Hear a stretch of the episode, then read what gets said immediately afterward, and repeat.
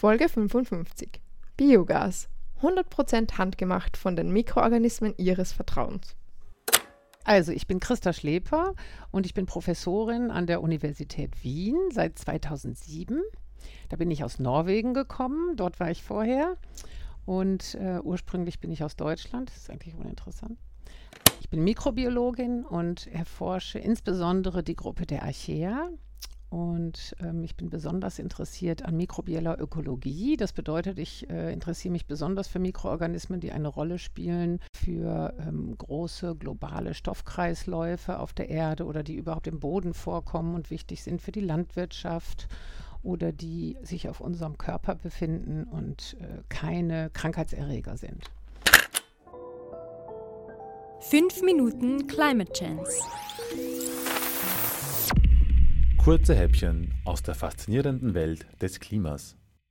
Also ich weiß, du findest Bakterien super cool. Aber da gibt es auch ganz schöne Problemkinder.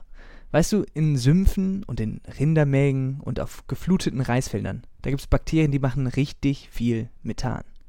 Da bin ich mal gespannt, was die Christa dazu gesagt hat.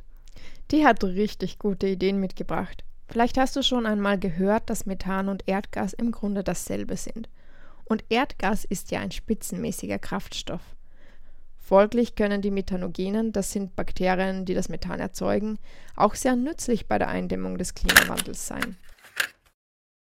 Und ein anderes Beispiel ist, dass man ähm, also nicht fossil erzeugtes Biogas herstellt. Und da ist die Forschung schon sehr weit. Also da gibt es schon ganz viele Patente, viele Firmen, die das machen.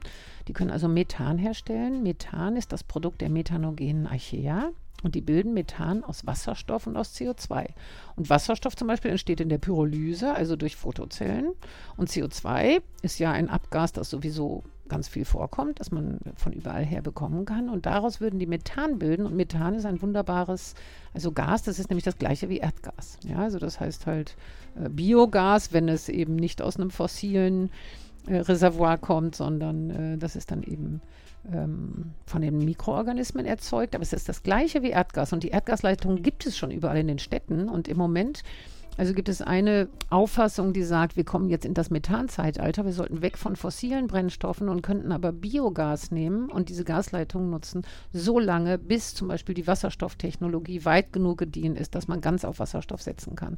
Und deswegen werden wir jetzt also, weiß ich nicht, 30 Jahre vielleicht, die nächsten 30 auch in einem Methanzeitalter, Biogaszeitalter, wo wir also diese Archaea nutzen könnten.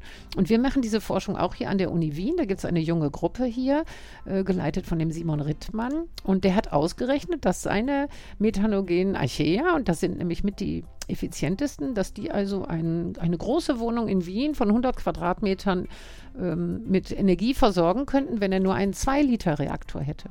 Er bräuchte natürlich noch Wasserstoff und CO2, aber so hat man mal eine Größenordnung. Also es wäre eigentlich nur so ein kleiner 2-Liter-Fermenter, wo diese Organismen wachsen müssten und damit könnte man schon die ganze Wohnung versorgen. Aber kannst du mir noch mehr erklären, wieso denn Methan cool ist, wenn wir es von Bakterien machen lassen und dann Biogas dazu sagen? Wenn wir doch sonst Methan als uncooles Treibhausgas kennen. Ja, genau. Also Methan ist ja sozusagen, hat, hat, zwei Seiten. Also Methan ist ein ganz schlimmes Treibhausgas. Das wird ja auch produziert bei, in der Landwirtschaft von Rindern, von Kühen, ja, von allen Wiederkäuern. Die produzieren auch massenweise Methan. Und äh, das entsteht auch beim Auftauen des Permafrostes, eben durch die Mikroorganismen, die sowohl in den Wiederkäuern als auch im Permafrost dann eben aktiv werden. Und dann ist Methan schlecht, weil Methan ist ein 30 mal, fast 30 mal stärkeres Treibhausgas als CO2 und trägt deswegen auch massiv bei zum, zur Klimaerwärmung.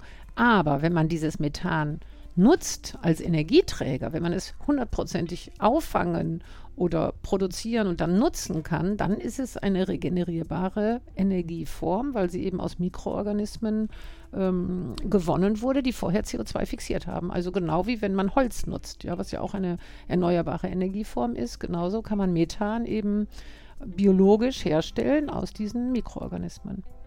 Und wenn man das dann perfekt nutzt, ist es äh, eine erneuerbare Energie.